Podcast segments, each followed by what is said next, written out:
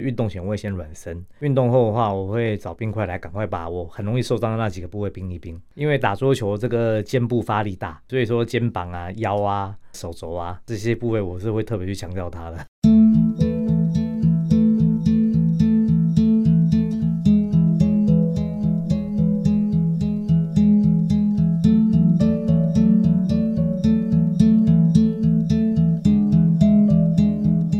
生病的时候呢，要找医生，但是呢，要维护健康就要靠自己喽。欢迎收听今天的忙里偷闲。其实宜家呢，大概有将近二十年来，只有吃了大概为期三个月的肠胃的西药，那其他的不管是感冒啦、拔牙啦、牙齿痛啦，或是突然呢耳朵里面好像有声响。还有口腔里面呢，分泌的是苦苦的、酸酸的分泌物，这样的身体状况，我都没有求助西医，我都是靠中医治疗的，还有靠平常自己多运动、晒太阳，还有均衡的饮食来调整自己的身体。您一定想象不到，宜家的身体其实是比二十年前还要更健康的哦。我不敢说是什么青春永驻啦，或者是时光倒转啦，但实际上我掌握了一个重点，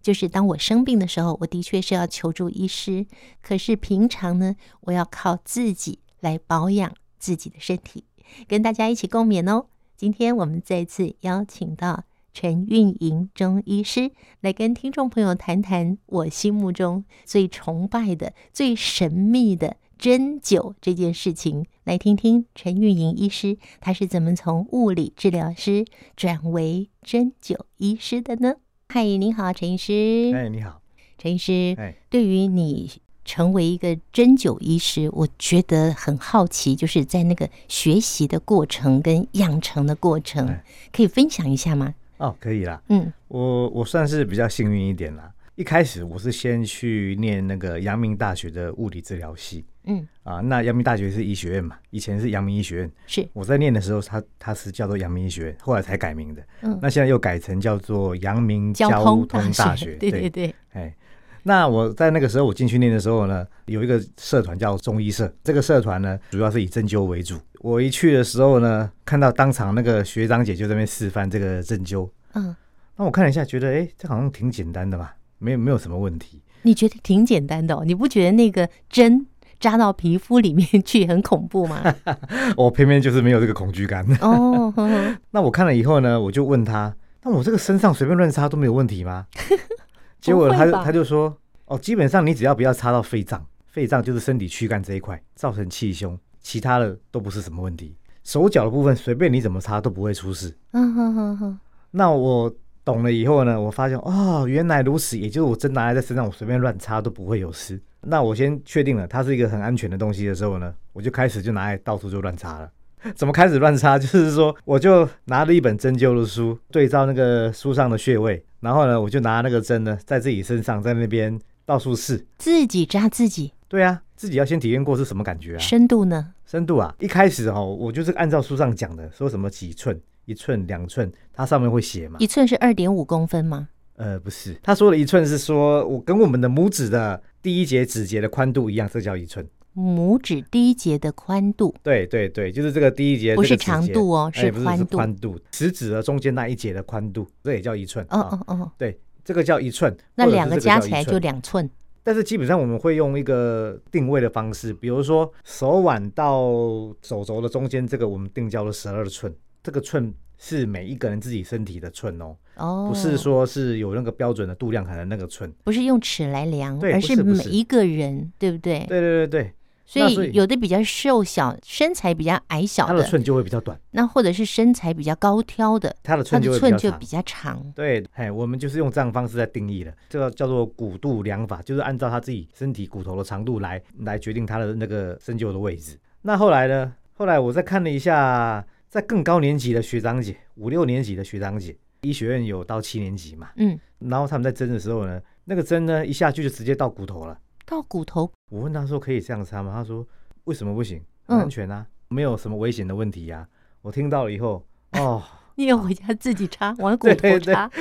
那我之后我那个插针的深度我就插得很深了，哦，那、基本上呢，你太浅你插不到穴位，深的话你可以穿过去，所以深你嗯基本上都能够到位，嗯哼，啊浅是不见得能到位的。所以我们不是说中庸之道吗？过与不及都不行。那你插那么深，不会说哎太深了不行吗？不会不会，不会，对我们先第一个就是要考虑到的是安全性的问题嘛。那你如果说安全没有顾虑的话，其实是没问题的。而且事实上，在我的行医的这么多年来呢，我发现很多的这个病痛呢，其实都是从骨头跟肌腱的交接处开始的。骨头跟肌腱处的交接，哎，骨头跟肌腱的交接你可处。不可以告诉我们，例如例什如么啦地哈，方就是说我们随便讲一根，比如说骨头好了，骨头上面是不是有肌肉？有啊？一对定有有包个肌肉，对，那肌肉跟骨头中间是不是有粘着的东西？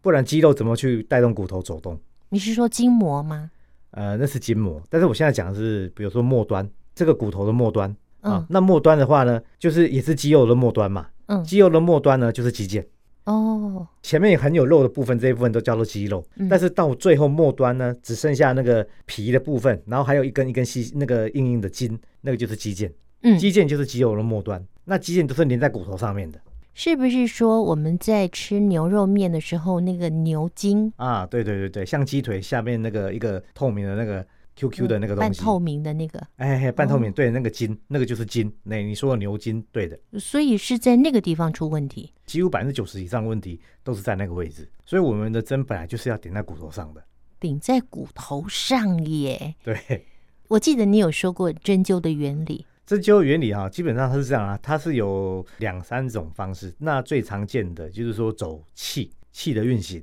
嗯那气的运行的时候呢，气呢随着经脉在走动嘛。那经脉呢，它大部分都是沿着这个血管神经比较多的位置，或者是贴着骨头上方在行走。但这个我讲的是很粗略的啦，经脉它是有深浅的，嗯嗯，对，嗯它有的部位偏深，有的部位偏浅。通常在肉多的地方，它都是属于比较深的部位；肉少的地方，它的那个经脉的路线呢，就会比较浅，比较靠近体表。啊哈，对，你应该有听过那个敲打。就对是我们身体的敲打、拍打功之类的。那同样的穴位，我扎针跟我拍打啊，跟这个是刺激度不同，不一样吗？嗯，不一样。你拍打的话呢，是一个大面积的刺激嘛，哦。可是呢，你那个拍打的话呢，它就是比较属于是比较表浅一点，哦深度不够，对，深度不够。那嗯针灸的话，是你可以针的比较深入，嗯哼所以你比较深入，你能够比较准的刺激到那个穴位，那哇！穴位接受到刺激量会比较高。所以你刚刚说是在学生时代对就接触这个针灸社团，对对对，我是先接触针灸的社团，嗯，然后呢，接触了社团以后呢，然后之后我又当了那个中医社的社长，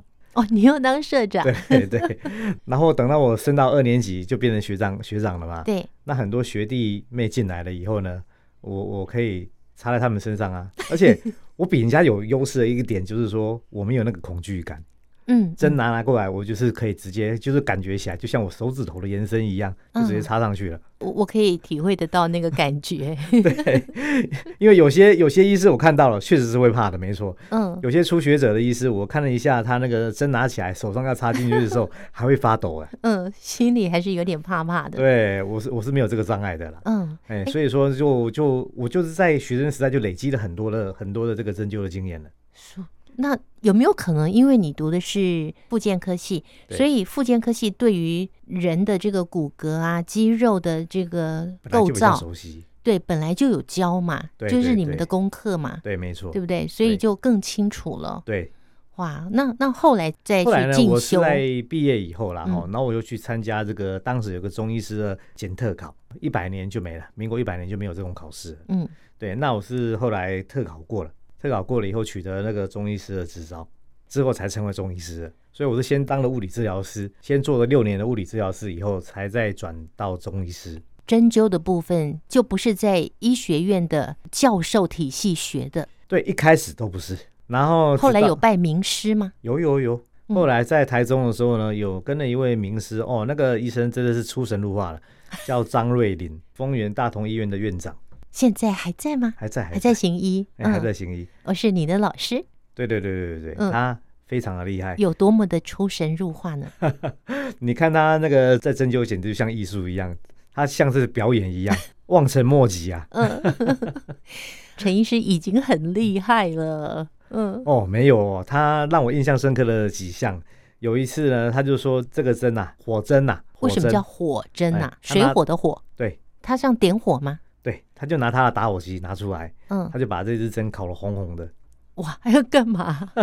他直接用标的就标到你的身体里面去，天哪，是标哦，不是嗯针下去，是标的。他简直是在变魔术嘛！ 对，结果呢，那那个那个我们那个张老师他就说，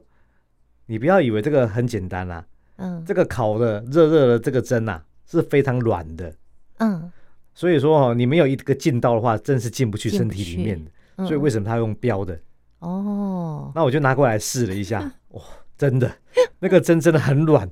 嗯，哎、是不是硬的哦？是软的，可可所是以它会烫烫手啊！因为它那个那个面积太小了，哦，针很细嘛。嗯嗯嗯，虽然它它已经烤得很红，对不对？你看到是很可怕，没错。嗯嗯，可是你插进去就有一个瞬间的热一下的感觉就没了。所以它是有神奇的疗效吗？火哎有啊针有啊，就是有一些顽疾的时候就必须要用到火针啊。哇对，好，这是陈玉莹医师养成的过程，然后也拜了一位名师哈、对，所以他的下针也下的非常的精准，而且呢，陈医师还会跟病患说，你回去啊，要多做一些什么样的动作，或者是要热敷啊，要冰敷啊等等，这呢对于病情都很有帮助，很快就痊愈了。不过等一下呢，我们要提供给听众朋友的是预防胜于治疗，也就是在你要运动之前呢，先做好暖身；在运动之后呢，要做收操，避免一些不舒服的发生。音乐过后，提供给大家喽。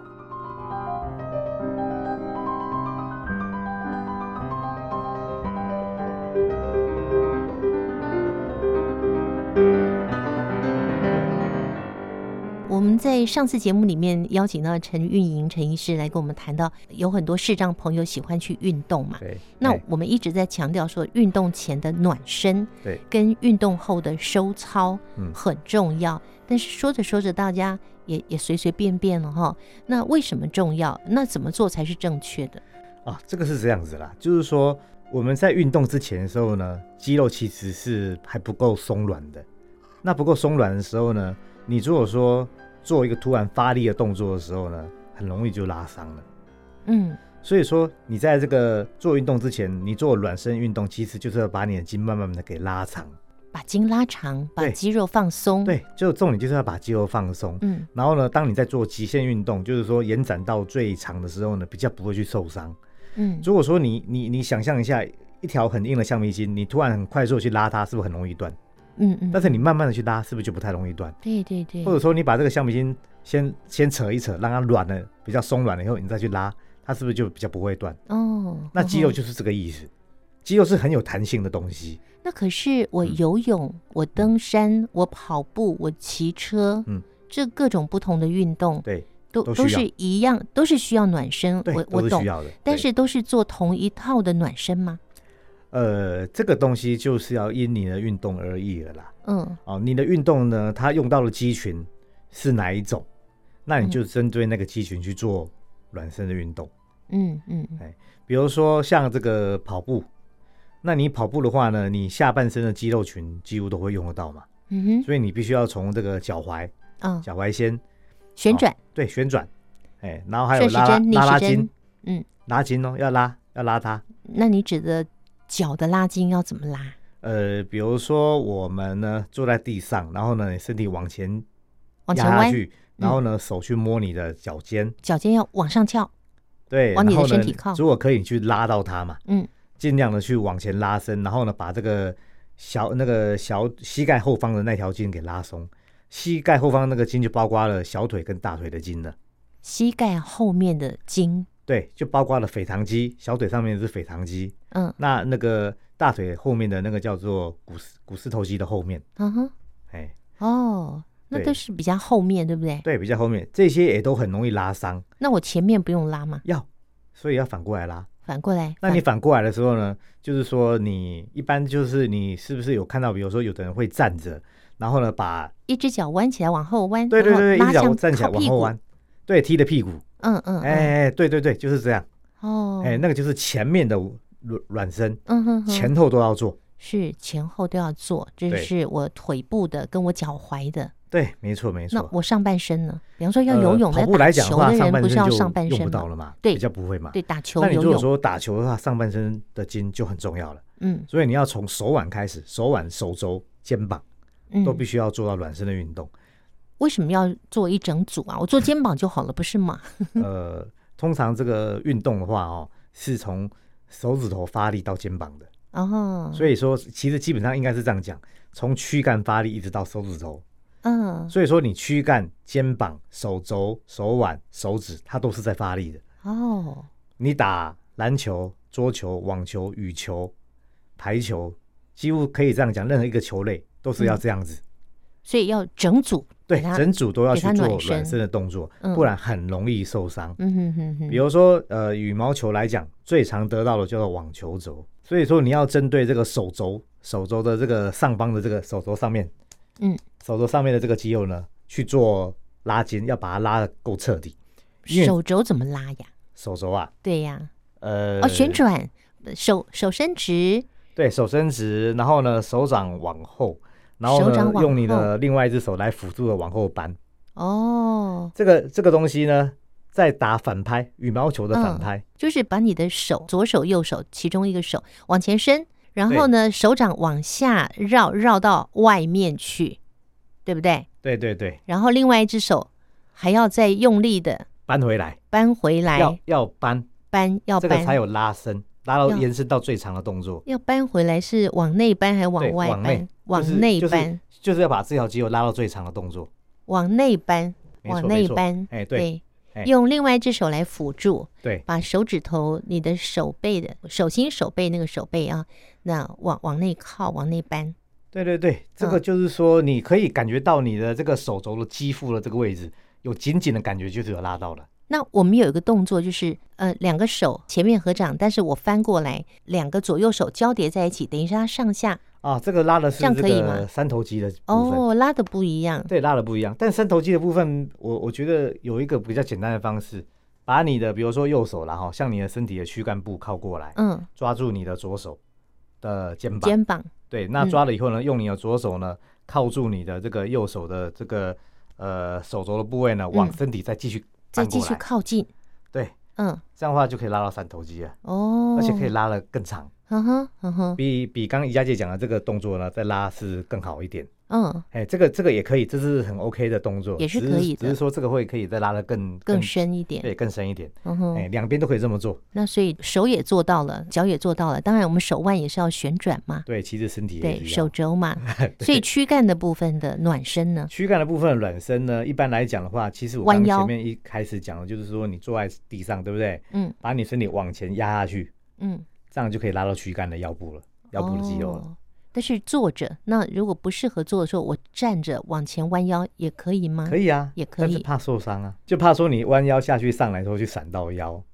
啊，所以说我当然建议你坐着比较好。可是你如果不想坐的话，你站着这样弯腰可以，要小心一点，嗯动作慢一点，嗯不要说在这个热身的过程中就直接拉伤了。嗯，哎那我们热完身之后就准备要去运动了嘛。对对对对对可。是好像还有一个脖子的地方，是不是也要暖身呢、啊，脖子的话呢，头就是转一转。头转一转。对，脖子的部分是还好，脖子受伤的几率比较没有那么高。但是你如果说时间够的话，你就是前后左右点一点，转一下这样子，嗯哼，这样子就够了。那这是我们运动前的暖身。对但是运动之后不是要收操收操吗？对是运动一后的样的收动操作吗？呃，不，不哦，不一样哦。，对，不一样。运动后的收操是应该是这样讲，就是说你刚刚那些暖身的运动，你要再做一遍是可以的。但是我是觉得那个部分比较没那么重要了。嗯嗯，运动后比较重要的一点是冰敷的动作，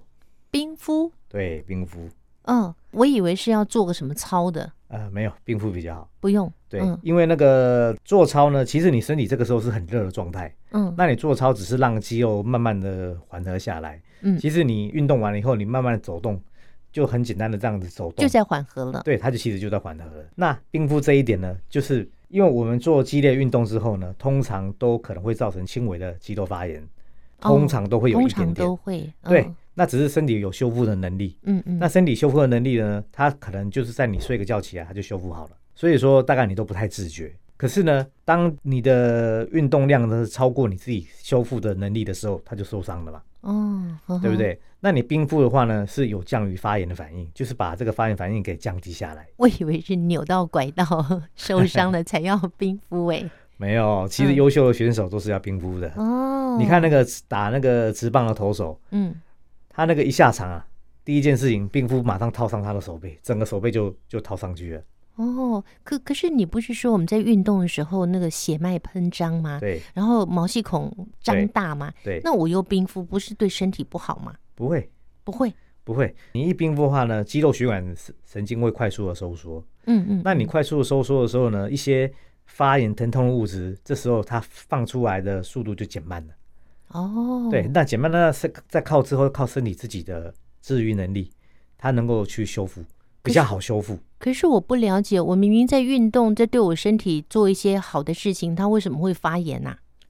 呃，你在那个运动的当下啦，哈，通常我们会做到的是属于不是我们平常会去做到的动作。平常我们只是走走哦超路过我啊，的吃我吃的饭负啊，荷，对，真的都是超过我们负荷的。嗯，嗯对，那我们你看，你打篮球、打羽毛球、打篮球，你是不是要跳到最高？对，对不对？投篮，对，投篮。那你打羽毛球是不是要杀球要很大力？嗯对不对？打打网球、桌球，全部都要吧嗯，，排球对都要对吧。对，那这些我们平常是不会去做这样激烈的运动，嗯对不对？那你不是平常去做的话呢，这个就是超过我们身体可以负荷的。哼，哦，你在年轻或许你没什么感觉，是一二十岁的时候或许没有，可是三十岁以后开始就会有感觉了。嗯哼哼，慢慢你就会就会感觉到说，哎，这个有受伤的感觉了。嗯嗯嗯，我本身就有这种很强烈的感 觉了，啊我这样问你说，陈医生，你不是打桌球的吗？你会不会也是哎，会一定要这个做完运动以后赶快去冰敷一下？对我也现在就你也是需这样，因为因为受伤实在太痛了，痛到不能够做，那个很难过了。嗯嗯，哎、所以说我现在就是运动前我会先暖身，嗯运动后的话，我会找冰块来赶快把我很容易受伤的那几个部位冰一冰。哦，容易受伤，容易受伤的部位是不是肩自膀己啊也有感对觉，好像特别的吃力的地方？对，没错，嗯哎、因为打桌球这个肩部发力大，嗯对，所以说肩膀啊、腰啊、跟那个手肘啊，嗯这这些部位我是会特别去强调它的。嗯，好哎。连专业的陈运营中医师他都要这么做，所以他建议我们。其实我自己有一个经验哈，但是我不知道这个经验它到底有什么学理，但是很有效。哎比方说我我去爬山，或者是我去跑步，然后可能耗费我的体力哎很多倍。我那时候不是冰敷，因为我还没有访问你嘛，对，所以我是用拍的，我用拍打的哦方式。我跟你说哎哦，我当当我拍打之后，我第二天我醒来几乎不会有那种什么酸痛啊，什么拍打乳是不错的方乳法酸堆积啊对的的这种问题耶。对嗯那我教给别人，比方说那种 low 霸咖哈，那种霸咖没有爬过山的，跟我去爬山，我就跟他讲说，你一定要沿路休息你就拍，回家你也要拍。他第二天睡醒立刻告诉我说，真的耶，我竟然没有剃退耶。对，没有错，拍打嗯还不错对，所以它是什么原理呀、啊，很简单啦、就是其实原理是一样，差不多的啦。嗯你去拍打的话呢，就能够把当下制造出来的乳酸还有发炎的一些物质快速的送走。哦，那那这样不是更简单吗？因为有时候不一定有冰块可以立刻拿来对用。对对对，这样是比较简单，比较方便。嗯但是呢，如果说你要专业一点，冰敷的效果还是比较明显的，哦会比这个更好， ，OK 哦 OK，更不会受伤，因为那个血管一下子在刚刚在激烈运动，你忽忽然间赶快快速的收缩的时候，这时候身体释放出来的修复物质会比较多。哎，不过那是运动员专属。那像我们这种偶尔是，我们嗯这如果算是一什么般呐、一对般如果说你只是很简单的去爬小山，不是那种爬大山呐、哈、嗯小山，然后呢，或者说就是散散步，或者说只是快走慢跑，嗯然后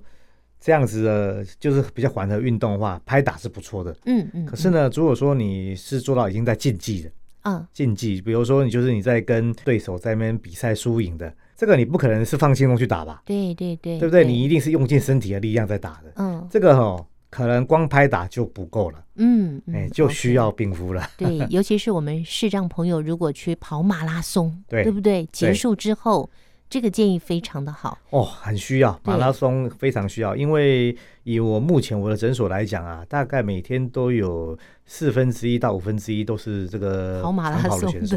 的，哎，大概就跑二十一或十二、四十二公里以上的治疗他们的下半身。对，我我觉得这是很棒的一个改变哦，因为现在不管是年轻人或中年人，注重健康，而且会去运动。对，但是我觉得有时候跑，看你的年龄哦，你跑太远也也是太大的负荷，对，没错。所以这也是要提醒听众朋友，你要依照你自己的，我们诊所甚至有一些是现任的运动员来治疗的哦，嗯，所以现任的运动员还是会受伤的哦。嗯嗯嗯。他们都大概才十几、二十岁左右的年纪而已。那我相信中年以上的朋友更需要养生，在运动过程中如何不让自己受伤？受伤的时候怎么处理呢？我们留到汉声电台听见阳光的心跳节目，再继续请陈玉颖医师告诉大家喽。我们下次见，拜拜。